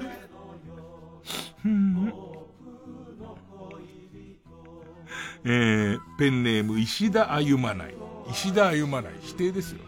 た、高橋ジョージの年収から、ロードの印税を引いたら、そこら辺のフリーターと年収が変わらない。えー、えー、ペンネームウルトラマンキダ太郎ち、地下アイドルは衣装のファブリーズ噴霧で洗濯とみなしている回がある。ヘビーローテーションで着る上に素材がそんな洗うようにできてないから、それはね、みなしてる。洗濯、最近洗濯してるのでしてますつってるけど、それはファブリーズ噴霧も数えますよ。それ数えたっていいんですよ。あ、先週話したさ、あの、地下アイドル神戸の、地下、結局神戸だったと思う。神戸の地下アイドルの子が、えー、っと、なんつったっけ？ス、スイカなんか忘れちゃった、スイカさん。スイカさんが、似てるって言われてる人、似てるって言われている、あの、双子なんじゃないかって思った、松本穂香さんが、えー、来週かな？今週か？今週の木曜か？朝の番組のゲストに来るの？今週水曜か？朝の番組のゲスト来るのね。なんか変な感じ。だからそれ知る順番が俺変だから、なんか変な感じ。で、もう、スイカさんがとは言わないよ。そんなの失礼じゃん、別に。本人の知らんところでの話だから。えー、ペンネーム中水炎、ち、チェック柄のズボンを履いている奴は、自分のことを面白いと思っているけど、周りからはそう思われていない。チェック柄のズボンを履くの勇気いるよね。どれぐらい持ってる女？その、え、そのさ、なおと、俺は一応出役として履いても、俺のスタイリスト持ってきゃば履こうかないけど、プライベートズボンにチェックなんか一本もないよ。え、ガラスの向こうも、チェックのズボンきついよなあれを履く、履いている人はよっぽど空気が読めないか超面白いからどっちかだよね。その、ステッキ持ってね。ステッキを、ステッキをくるくるくるくるくるつって、ね。えー、ペンネーム試験電波送信中。ち、地方局の女子アナは、誰と同期？と聞かれると、同じ局の人ではなく、キー局の女子アナをあげる。あぽいな。ぽいけど、それが偏見の恐ろしいとこだよな。本当に恐ろしいよ。うん。チンポ向けなくていいから君に振り向いてほしい。ち、知恵の輪をほどけるデブはいないって書いてある。そうですね。えー、ペンネーム特訓、つ、つくねと一緒に出てくる卵黄を残さず使える人などいない。いないよね。もうあれの、そう、もう迷惑だよね。絶対家でだったら、皿舐めるよな。皿舐めるか、ご飯入れるよな、あそこに。でもさ、飲み会とかの、の時ダメじゃん。もう絶対ダメだ。俺のなんかモットーとしては、ラーメンの上の卵を割った時は、スープを全部飲む覚悟でっていう、卵黄はダメ。卵黄は一滴も無駄にしちゃいけない。ね、あの、なんだろうね。えっ、と、若者の汗と卵黄は一滴も無駄にしちゃいけないっていう、そういうことなんですよ。さあ、えー、ペンネームサスペンダー。2時23分かこれ2時23分、これいいんだ、いいんだっけ ?3、半、半以降の間じゃねえかなまあまあ。2月だしいいか。ペンネームサスペンダー、つ、土屋アンナは、シックスナイン中も平気でおならを告白。偏見です。偏見ですから。ねいや、人命のネタやばいね。やばいね。父は公務員、ペンネーム父は公務員、つ、鶴野武史の歌に感動する奴は、鶴野武史以外がその歌を歌っても感動するんだろうなって。そうだよね。鶴野武史の糸と中島みゆきの糸で、同じぐらい泣くだろ、きっと。多分。だって、その逆はあると思うの。鶴野武史は泣かないけど、中島みゆきは泣くっていうケースはあると思うよ。でも鶴野武史泣くんなら中島みゆきも泣くだろ。な、そうなんだよ。そういう風な、こういうのが、えっ、ー、と、例としての偏見ですよね。今の言いぶりが、僕は偏見ある人のモノマネをしましたけど。ねえ。えー、こんな感じのことを言うんじゃないのなんて。ね。えー、ペンネーム釧路ダンディって、天文部は修学旅行のバスで吐く。遠くを見るようにできてるから。天文部の人は。ね。違うんだって。どうして俺、偏見の、の方に寄り添った説を出しちゃうのかわかんないんだけど、違うんだよね。えー、ソフィーと双子の姉妹って、天童よしみをひっくり返すと、自力で起きれず死ぬ。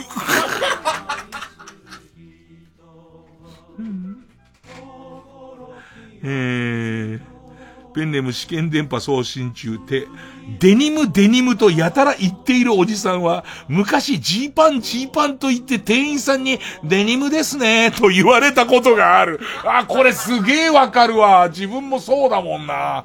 人に直されたやつを、こう、なんつうの？自分もそこですげえ恥ずかしい思いしてるのを、埋めるかのごとく言う。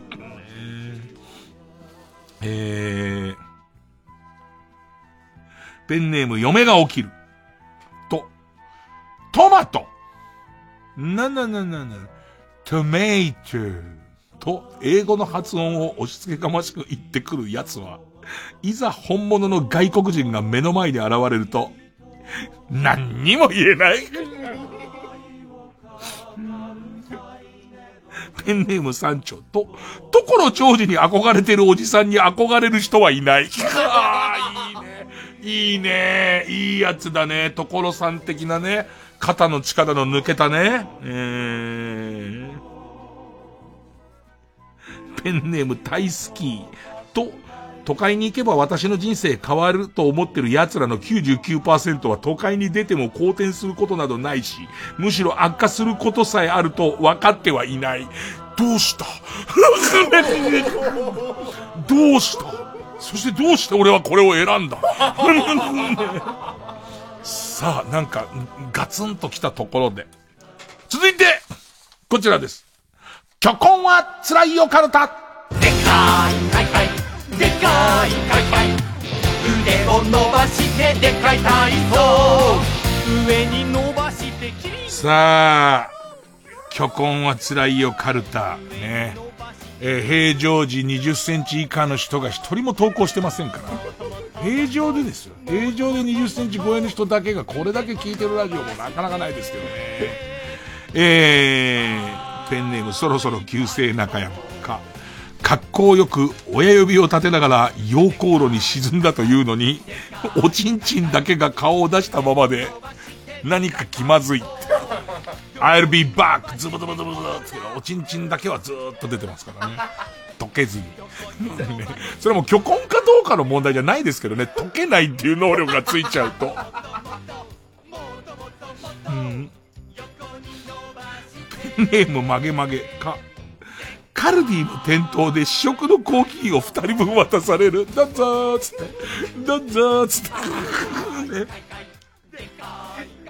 なんかその辺がおっさんのおっさんたるゆえなんだけどさ、カルディのコーヒー飲ん、飲、飲んだら、もう買わなきゃいけない。なんかそのカルディの、カルディをちょっと冷やかしで、なんか、目当てのものが、まあ、正確に言うと、昨日、カルディでジャスミン米のパックのご飯が欲しかったの。その、えー、レンジでチンできるジャス、タイ米のジャスミン米のパックのご飯が欲しかったんだけど、あるかどうかは定かじゃない時は、コーヒーを受け取らないっていう、この堅くなな感じっていう、なんだろうね、あれ多分おっさんだからだと思うよ、俺が。おしゃれな人とか関係ねえじゃん、そんな別に。ね。で、まだカルディ少し緊張するし。あとカルディって、なんか、聞いたら買わなきゃいけない感じもしないなんか。いろんなものが、いろんなところで、ここ、ここがタイ料理ゾーンだから、インディカ米の米はここなんじゃないかなと思うものの、米コーナーはあっちだし、みたいな感じになってる時に、すいません、ジャスミン米のパックの、なんて聞いて、なんか、あの、実際にあったことね、実際にあったことね、はないんですけど、この五穀米のご飯だったらありましたってお姉さんが持ってきてくれたんだけど、買うよね。家の戸棚にしまってあるけど、ね買うね。えー、ペンネマスメディア大好きっ子ちゃんか、完成まで一週間かかったドミノを振り向きざまに台無しにしてしまう。僕すごい好きだ。ドミノがいっぱいあって、その、おちん、おちんちんを最初は抱きかかえながら上手にやってんですけど、できたーっつって、なあなあこっちができたけどって振り向いた時に、なぎ倒してる感じですよね。ペンネーム卵生食ナポリタンか、海水浴を楽しんでいるだけなのに、対魚雷用レーダーに引っかかる。えー、ペンネームあそこがまだ。か、空振りの勢いを使って、ささやき戦術をしてくるキャッチャーの頭を、気刀でぶん殴る。ペンネームソフィーと双子の姉妹か、完璧なウォーキングや完璧なポージングをしても、越野純子とアンミカのコンビに、衣装が主役なの。衣装よりモデルが目立ってどうすんの？と叱られる。筋の通った武器か、階段から滑り落ち、しばらくして意識を取り戻すと、俺が祈祷で祈祷が俺でなんて。なんなんね、わかんないけど。そうなっちゃうとなんなんこの、祈祷って何？そのさ、まあまああの、若い子にはこれ映画転校生から抜粋でございますけども、えー、あれは女の子と男の子が階段転げ落ちて、でいて気がついたら入れ替わってるわけじゃないですか。で、女の子の方が、あれ？あれ？ってなるし、女の子、男の子の方は、えー、女の子の体に入ってるから自分でおっぱいされない。なんじゃこりゃ？ってなってるけど、祈祷になった方の意思って何？えー、ペンネーム、チンポ向けなくていいから君に振り向いてほしい。か、帰り道がわからなくなっても、土がえぐれたところを進めば戻れる。砂浜とか歩いてるとね、別に足跡の真ん中のところにずーっと引きずった跡があるから、あれでわかりますよね。ペンネームシグ。か、必ず受ける宴会で、亀頭を上手に活用した一人チューチュートレイン。2個しかないけどね、交互に動くとこはね。うん。ペンネーム、水虫かゆみ。か、仮装大賞で、タイトル、モグラ叩きを演じ終えて舞台に出てくると、あれあれあれれ、あなた一人で全部やってたの？と、金ちゃんから感心される。一人でね、あの、なんか、上半身と機械と、機械とはその筐体部分と、その先から気筒を出したり、引っ込めたりしてるやつをピコピコハンマーで叩いてたから、えー、ペンネーム、そろそろ旧姓中山。気をどれだけ使ってネタ作りをしても、単小方形の人を思いやれという苦情が届くので、誰も傷つけない優しいお笑いができない。ペンネーム、曲げ曲げ、き、機動隊が突入する際に勃起させた巨根で浅間山荘を破壊した。せーの、ドーン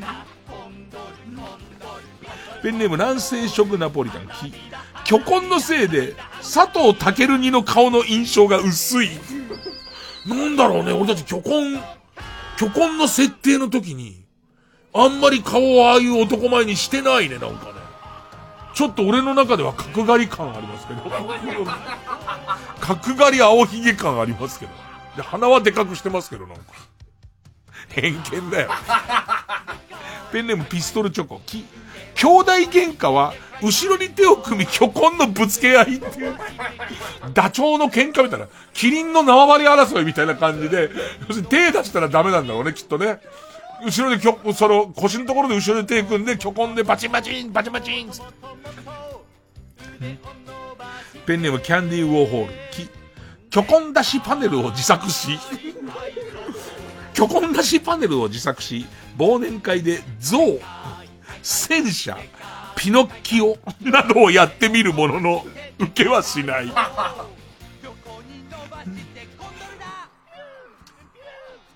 えーマスメディア大好きっ子に、巨根を抱いて寝ると、サスケのローリングマルタの夢を見る。あーなんかすごいね。あれを、こう、巨根を抱く感を頭の中でイメージしたときに、ネタ、ネタ書いてるときに、あれかっていう。ペンネムソフィーと双子の姉妹、き、気をつけないとバンジージャンプですでにポールを抱えてセッティング済みだと思われ、そのまま器具もつけずに落とされる。これも多分虚根を抱きかかえてる図を頭で想像して、あれかっていうえー、ペンネームロボピッチャー、気、気合を入れるために墓を踊ると、勢い余っておちんちんをボコスが叩いてしまう。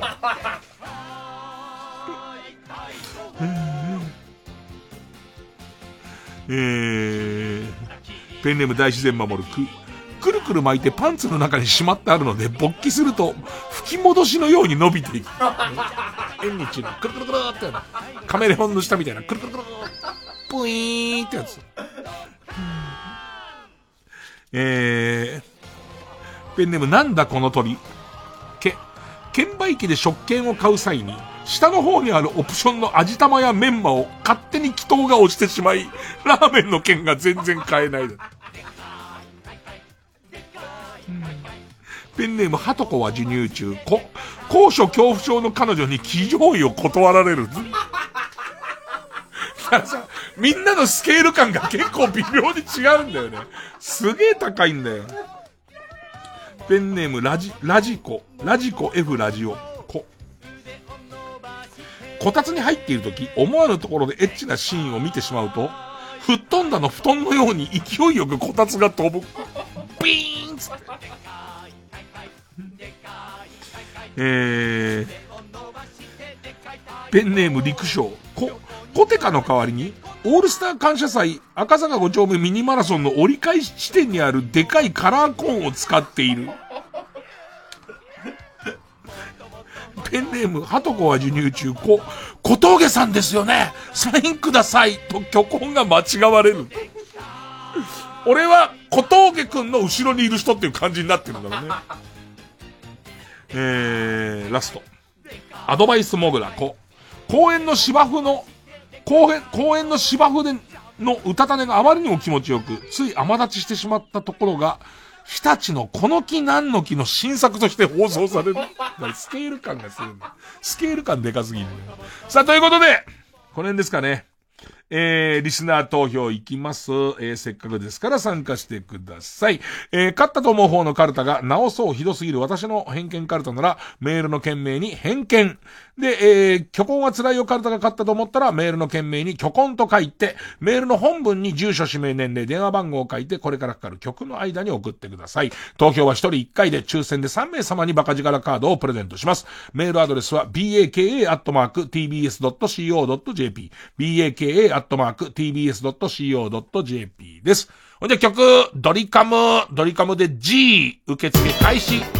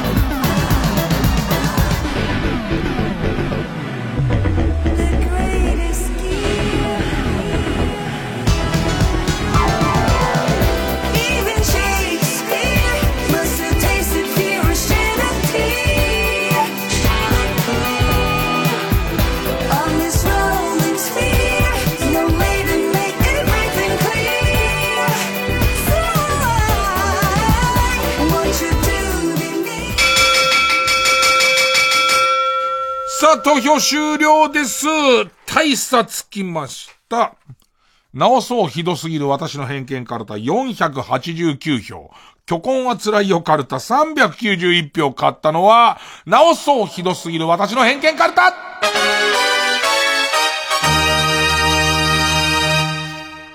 なんだっけ、ダリーズにカツ丼持ってくるやつバカだっけ？偏見、偏見なんですよ。ね。カツ丼好きなだけでバカではない。バカではないかもしれない。ね。こうやって一個一個取り上げることでみんなの偏見を直していこうっていうね。一旦はありそうだって思うけど、待て待て待て待てっていう。このカルタで読まれたってことは偏見なんだっつってね。いやー、ということで直そうひどすぎる私の偏見カルタはな行です。で、負けた虚婚は辛いよカルタは予選ブロックに戻って引き続き、家業の募集になります。さあ、それではこの偏見カルタに対抗する次回の挑戦者はこちら。俺のセブンルール6番目カルタ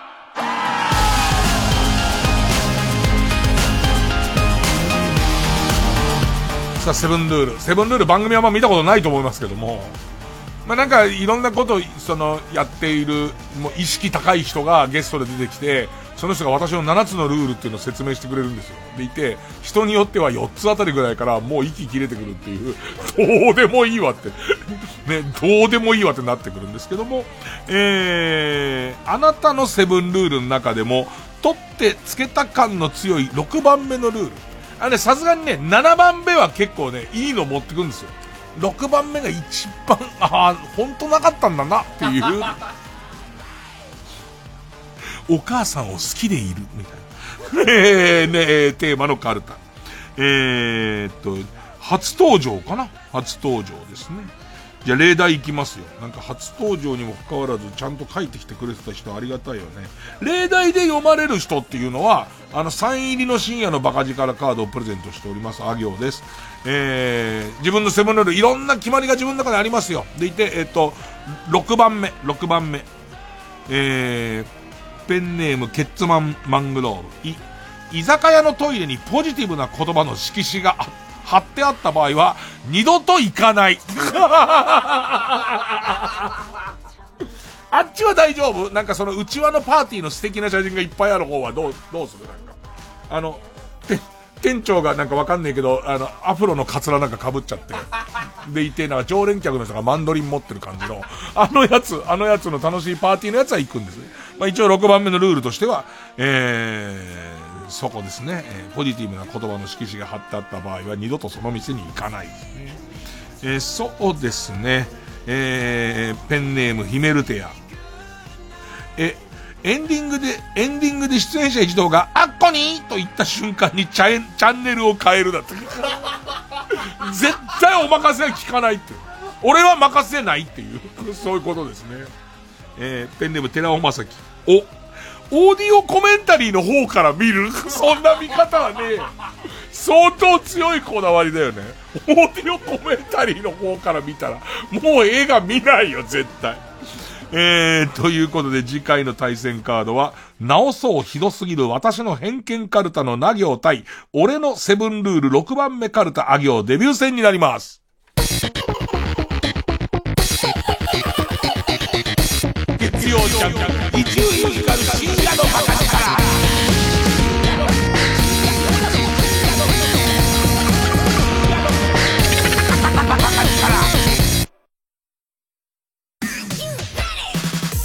ライムスター歌丸です。木曜夜9時から放送しているプレイステーションプレゼンツマイゲームマイライフこの番組はゲームをこよなく愛するゲストとその思い出や人生の影響などを楽しく語り合うゲームトークバラエティ聞けばコントローラーが握りたくなる。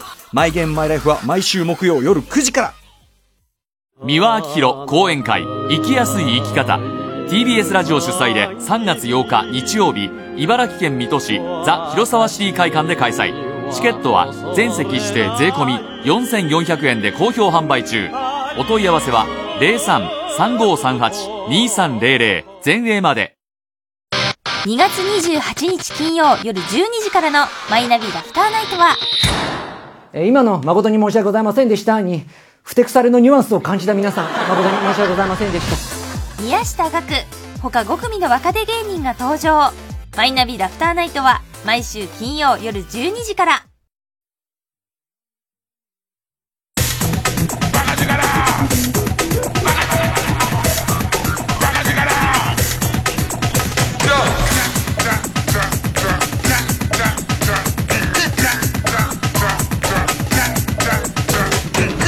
月曜ジャンク一丁院光る深夜のバカ力あの歌はこう聞こえたらもうおしまいコーナー.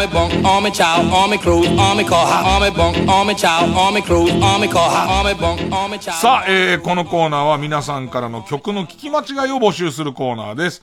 えー、まあなんか精神的状態が、この歌をこう聞かせたんだろうなっていうね。えー、そういう報告をいただいたらお気の毒にって僕が 言うコーナーですね。えー、まずはですね、えー、ペンネーム、バカモンジャ、バカモンジャ。元歌は、高橋洋子、残酷な天使のテーゼの、えーこの部分。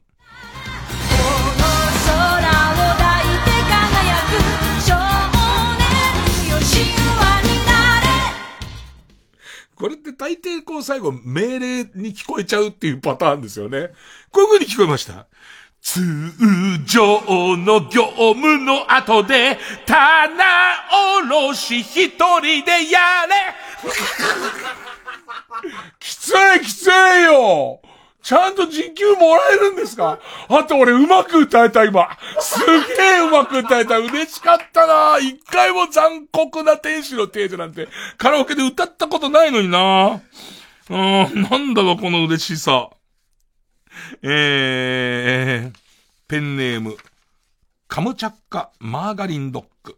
元歌、石川さゆり、津軽海峡冬景色のこの部分。の初の夜行列車降りた時から小熊型のグミを当てに銀城酒飲む。まずそう。ハリボでしょ？ハリボだよね。ハリボのあの、ちょっとか、普通のグミより硬いかな感と、あとなんだろうな、色を見た時の、アメリカーっていう、ね、アメリカだなーっていうあの感じを、で、銀城酒、銀城酒が無駄だと思うよ、別に。安い酒でいいと思いますよ。ねえー、もう多分、カムチャッカマーガリンドッグさんの頭の中で、津軽海峡がすげえこう、渦巻いちゃったんだと思うんですけど、三連作言っとこうかな。えー、元歌、石川さゆり、津軽海峡冬景色のこの部分。上の初の夜行列車降りた時からちくわぶでのシュノーケルは5分が限度。そふやけますからね。それは5分が限度だと思いますよ。ね、ここでももう行き過ぎてるんですけど、あの、三部作なんで、えーえー元歌石川さゆりの津軽海峡冬景色、よく聞いてください。元歌こうですからね。上の初の夜行列車降りた時からゴムでできた牛の群れはゴム臭いかな？意味がわかんないからもう、ゴムでできた牛の群れはゴム臭いかな？なんだよ。ね。津軽海峡で。ね、津軽海峡。そんなことを思ってもう多分、凍え死ぬね。多分凍え死ぬ寸前だと思いますよ。えー、ペンネーム、生ウニ、元歌、北島三郎で、予作のこの部分。Hey, hey, ho. Hey, hey, ho. いいよね、サブちゃんはね、心に染みるよね。でもこう聞こえちゃったんだよ。法系の強制法。よっぽどコンプレックスがないとこうは聞こえないんですけど、相当うまいですよね。えー、変わって、ペンネーム鍋定食さん。元歌北島三郎予作のこの部分。Hey, hey, ho.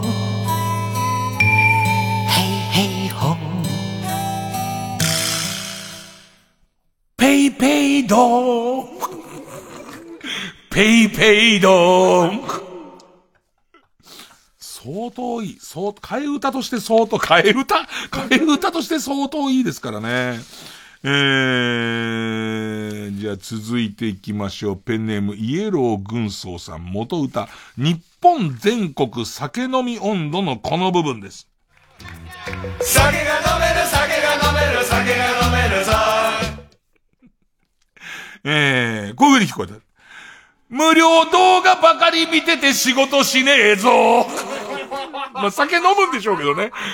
結果酒は飲むと思いますよ。そのタイプの人は飲むと思いますけども、そういう歌詞じゃないです。おそらく酒が飲めるっていうか、この後酒飲むぞっていう思いがこういう風に聞こえさせちゃうんでしょうね。無料動画ばかり見てて仕事しないぞって。誰に向かってだよ。誰に向かってその誓いを立ててんだっていうね。えー、ペンネーム、カバの歯ブラシさん、元歌、谷村新司、サント物語のこの部分。昨日今日超巨乳ブース。同じ曲なのにっておかしいから、えー、下に優しげなダンゴさん、元歌、谷村新司、サント物語のこの部分。昨日今日祈祷強化中。叩いてね。冷やして叩いてね。えー、もう聞こえちゃった場合はしょうがないですから、送ってください。僕は今日うまく歌えたんで機嫌がいいです。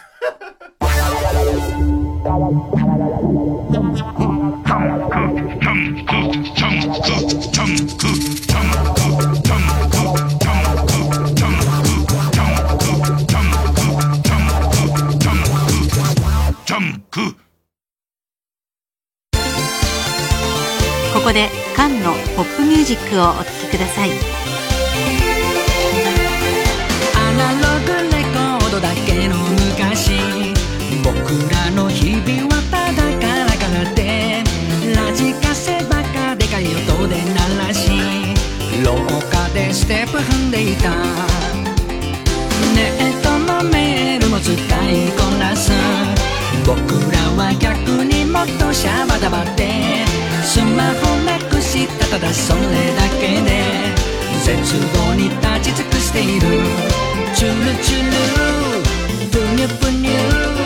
君のタピオカミルクティーこぞってかき混ぜて。しきり忘れるよ。でもいつかまた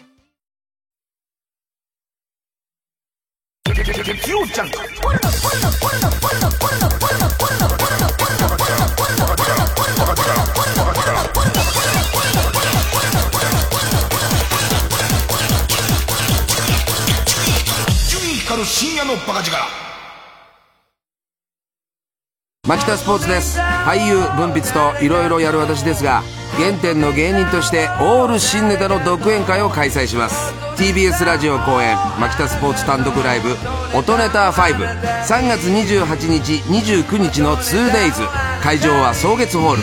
今回のテーマは権威 j p o p という権威大御所歌手という権威日常に潜むあらゆる権威を牧田スポーツ流の音ネタでからかいます。チケットは全席指定で5500円。各プレイガイドで販売中。詳しくはホットスタッフプロモーション。0357209999まで。音ネタをあなたに。TBS ラジオ主催。みんなで作る復興コンサート2020サポーティッドバイ KDDI2 月29日宮城県多賀城市民会館で開催。仙台フィルと藤沢則正が夢の共演。チケット好評販売中です。詳しくは TBS ラジオホームページイベント情報をチェック。TBS ラジオジャンク。この時間は小学館中外製薬積水ハウス不動産東京神奈川賃貸営業部マルハニチロ伊藤園ホテルズ他各社の提供でお送りしました。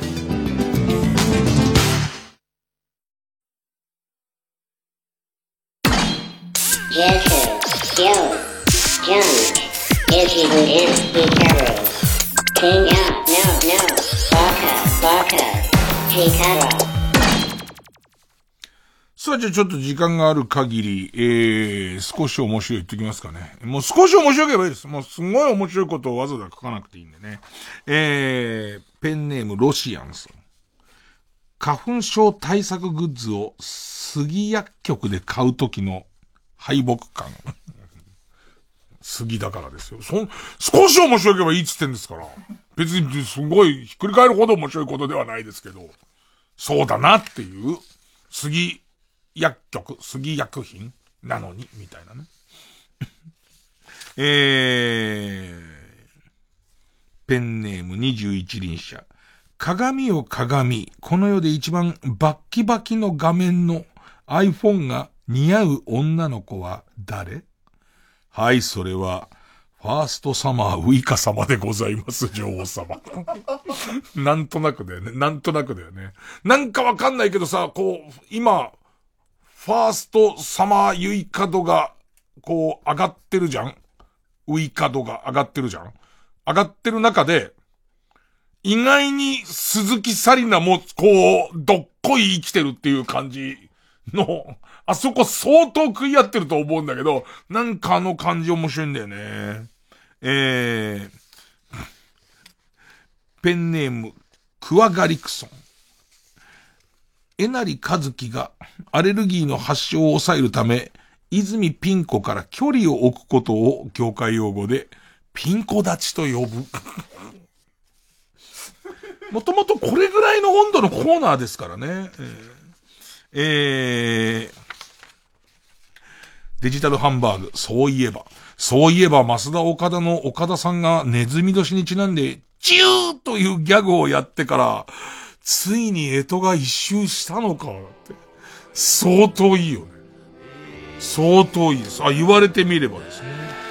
えー、チャックザジッパー。いつの間にか姿を消したな、スクリーンセーバー。なくなったよね。あ、すげえ思ったんだけど、じゃあさ、サリナが頑張ってるじゃん。サリナが頑張ってて、ファーストサマーウイカ来てるじゃん。じゃあ何が削られたのかって言ったら、木下ゆきなだな。そこだな。そこな気がする。おやすみなさい。TBS ラジオ公演ハイパープロジェクション演劇配給日向翔陽役の大悟小太郎です演劇配給シリーズ9作目最強のチャレンジャーは3月21日から東京兵庫宮城福岡大阪で上演します物語はいよいよ。春高編に突入します。烏野高校対稲荷崎高校の対決。ぜひ応援に来てくださいね。演劇配給の詳しい情報は公式ホームページか Twitter でご確認ください。いざ春高開幕。劇場でお待ちしています。TBS ラジオ 90.5MHz のんです？映画この世界のさらにいくつもの片隅に全国の映画館で公開中です。ぜひご覧ください。3時です。